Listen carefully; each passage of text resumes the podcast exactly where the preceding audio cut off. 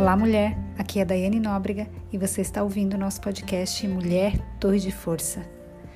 Mulher posicionada, governo estabelecido.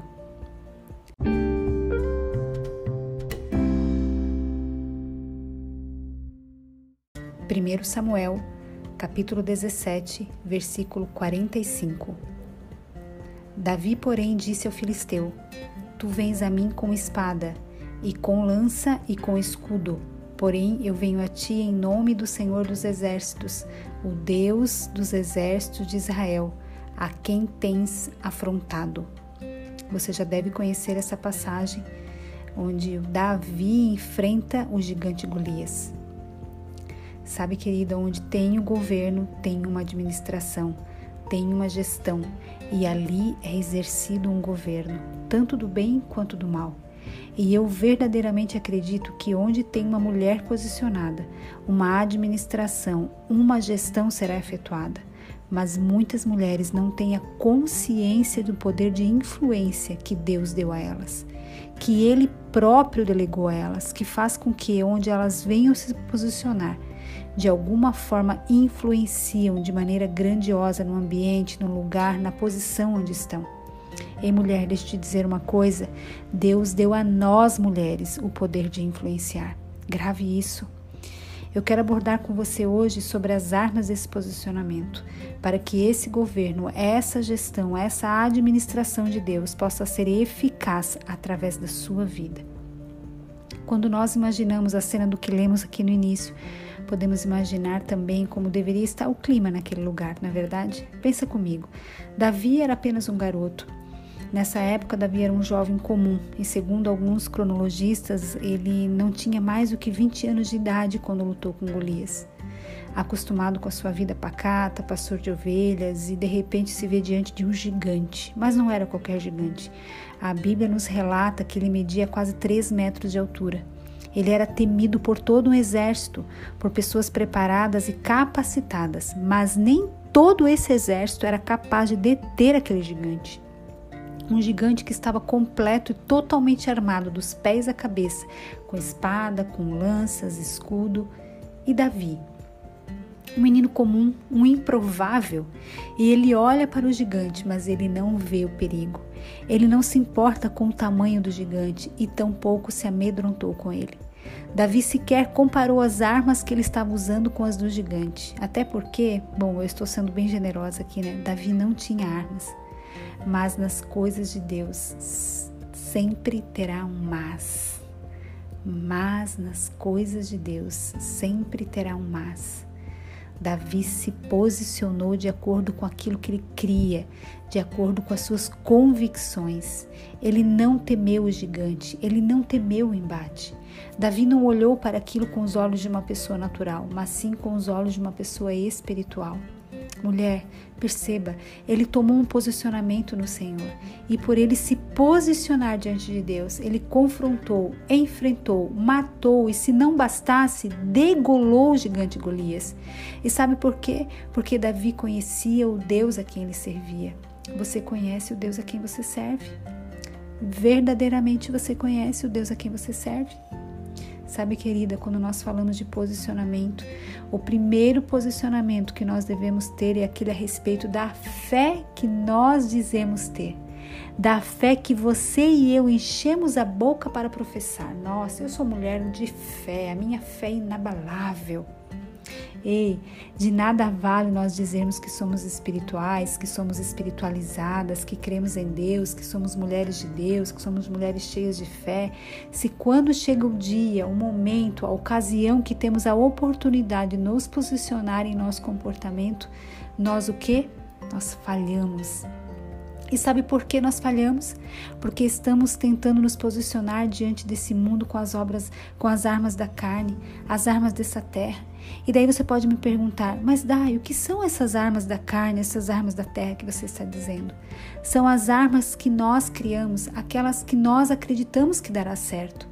Aquela arma do conhecimento próprio, aquela arma das emoções, da inconstância, da força do nosso braço, da nossa capacidade humana, do cargo que ocupamos, da posição que temos na nossa empresa, a arma do nosso jeitinho, da nossa urgência em resolver as coisas, a arma do grito, da intimidação com as pessoas ao nosso redor, do ego inflado, do orgulho, da altivez, da soberba, da falta de perdão. Essas são algumas das armas carnais que tentamos usar para nos posicionar e destruir nossos inimigos. Mas ei, quando você e eu nos posicionamos diante daquilo que nós dizemos crer de fato, diante do Deus que nós servimos, um governo de autoridade é instantaneamente estabelecido sobre nós e sobre aquele lugar e aquela situação que estamos vivendo. Você entende isso? Sabe, querida, um dos nossos maiores desafios nos dias de hoje é o de nos posicionar em Cristo, nos posicionar no nosso Abba Pai. E sabe por quê? Porque muitas vezes tendemos a nos posicionar pela nossa carreira, pelo nosso currículo, pelo nosso grau de, pelo grau de conhecimento que temos, pelos 337 cursos de especializações pelos quais nos submetemos, pela nossa posição, pelo sobrenome que carregamos, pelo nosso nível social, pela experiência de vida que temos. Ou, ou, ou, ou, mulher, deixa eu te dizer aqui, nada disso tem importância nos céus. Nós definitiva e genuinamente precisamos nos posicionar como mulheres de Deus que dizemos que somos ser. Ei, nunca houve sobre a terra um tempo como esse que nós estamos vivendo. Essa é uma época singular onde Deus está alistando mulheres para o seu exército, mulheres que carregam de fato e verdadeiramente a palavra de Deus em seu coração, mulheres que carregam em si o milagre, a restauração, a libertação, a cura. Mulheres que declaram que a cura acontecerá e ela acontece. Mulheres que declaram que as suas, que as suas dispensas são supridas e os recursos chegam.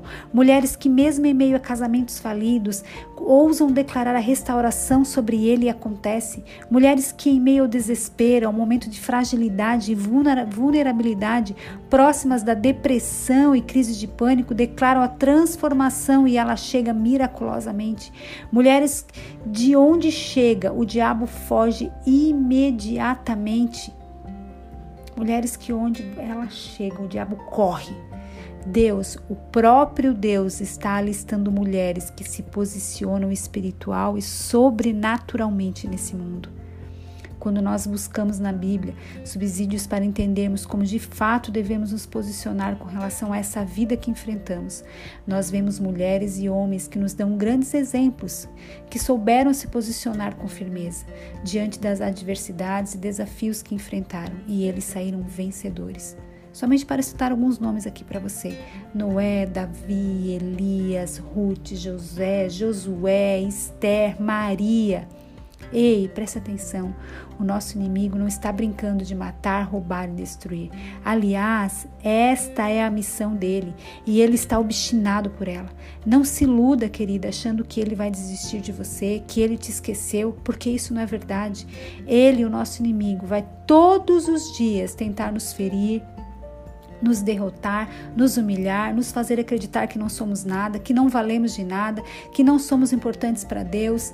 Aliás, ele vai sempre tentar incutir nessa tua cacholeta aí que Deus nem ouve mais as tuas orações, que Deus esqueceu de você, porque Deus está ocupado com outras coisas e outras pessoas. Deixa eu te dizer uma coisa: isso é mentira do nosso inimigo, porque a missão dele é essa: é mentir para você, é roubar de você, destruir e matar você, matar seus sonhos, seus projetos, minar a sua força, sua coragem, tirar a sua ousadia. E quando ele consegue o que nós vemos, mulheres, lares, ministérios, relacionamentos, empresas, gestão, casamentos, carreiras, projetos, sonhos destruídos e arrasados, porque na hora da batalha nós não temos o que oferecer. Ei, mulher, que gestão você tem para oferecer no lugar onde você está plantada hoje? Nós podemos manifestar somente aquilo que estamos cheias, do que você tem se enchido, o que transborda do seu coração, o que sai da sua boca, mulher. Ei, como mulheres que desejam se posicionar diante de Deus, o que nós precisamos fazer? Primeiro, nós precisamos assumir a nossa posição diante do mundo espiritual. deixa eu te fazer uma pergunta. Como você é conhecida no céu? Ei, mulher, como você é conhecida no céu? E como você é conhecida no inferno? Você é uma mulher temida no inferno e conhecida pelos anjos? Quando o livro da sua vida é aberto, quando Satanás se levanta, quando os anjos se prostram diante de Deus ou são liberados para cumprir o decreto do próprio Deus, como eles te veem? Como você é conhecida no mundo espiritual, mulher? Você e eu temos que saber quem nós somos em Cristo para usarmos os direitos e privilégios decorrentes da autoridade conquistada por Ele na cruz e que nos foi delegada. Você sabia disso? De uma forma acelerada, nós precisamos assumir a nossa posição no mundo espiritual. E para isso temos que nos desfazer de toda a vontade da carne, de todo o prazer mundano, de todo o desejo que não provém de Deus, se quisermos nos revestir de toda a posição em Deus. O segundo passo é de fato reconhecer que Jesus morreu na cruz, no seu e no meu lugar. Você reconhece isso? Aí você pode falar: "Ah, Dai, mas isso eu já sei". E por que isso é tão importante para o tema que nós estamos tratando hoje, mulher posicionada, governo estabelecido? Porque, criatura amada, deixa eu te dizer um negócio, é a própria cruz que te libera essa autoridade espiritual. Se você não crer de todo o seu coração no sacrifício de Cristo na cruz por você, você não consegue se posicionar. Você morre no meio do processo. Você não se posiciona e tampouco governa. Você entende isso? Ou você pode estar se perguntando: como terei autoridade espiritual se não conheço a mensagem da cruz? Se eu não tiver sido crucificada juntamente com Cristo? Porque, deixa eu te falar um negócio: quando Jesus ressuscitou, você também ressuscitou uma nova mulher você ressuscitou uma nova mulher. Nós fomos resgatadas das trevas para a sua maravilhosa luz. Ele, o próprio Cristo, nos tirou de um lago de pecado, de escuridão, de cativeiro e nos colocou na rocha e nos firmou os nossos passos. Isso está lá em Salmos 40, versículo 2. Perdoou os nossos pecados. Isso está em Colossenses, capítulo 1, verso 14. Nos adotou como suas filhas. Efésios capítulo 1, versículo 5, selou-nos com o seu Espírito Santo, Efésios, capítulo 1, versos 13, e nos fez templo, morada, habitação do Espírito Santo, isso está em 1 Coríntios 13, 16, e ainda nos constituiu embaixatriz de Cristo, isso está em 2 Coríntios 5, 20.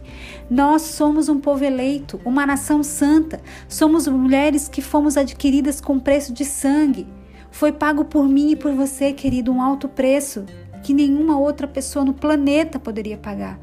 Somos propriedades exclusivas de Deus e, como se tudo isso não bastasse, Jesus ainda compartilhou a autoridade que recebeu do Pai.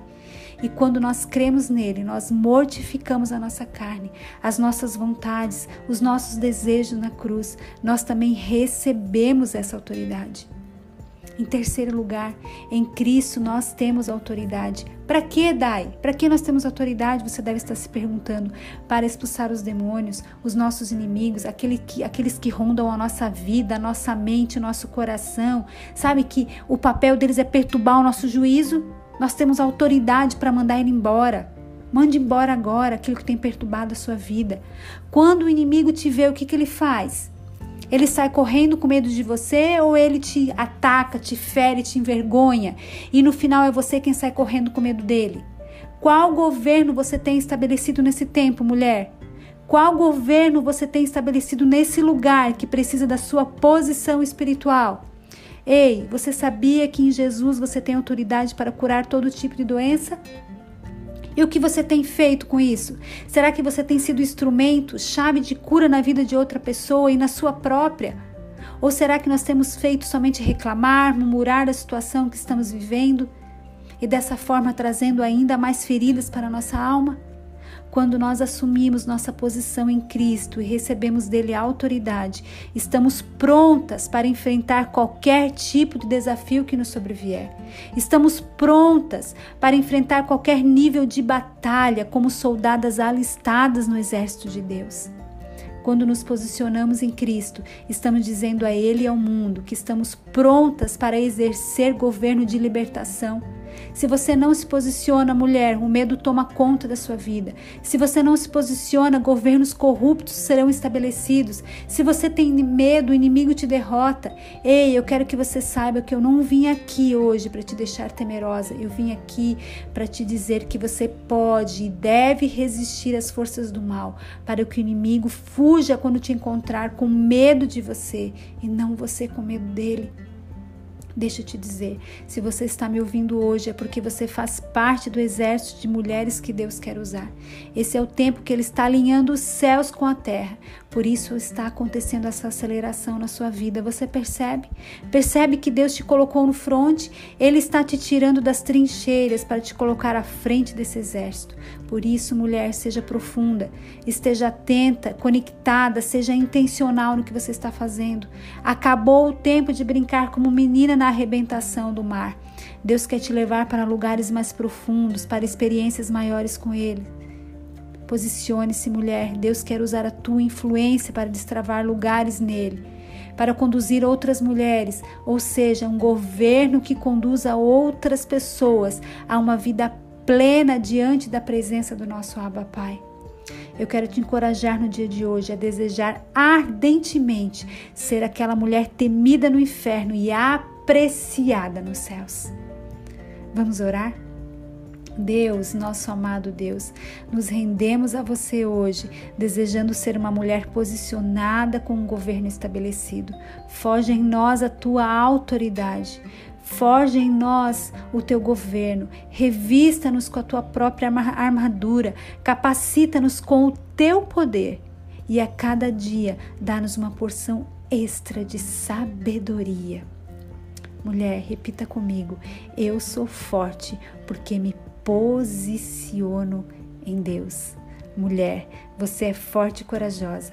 Você é uma torre de força.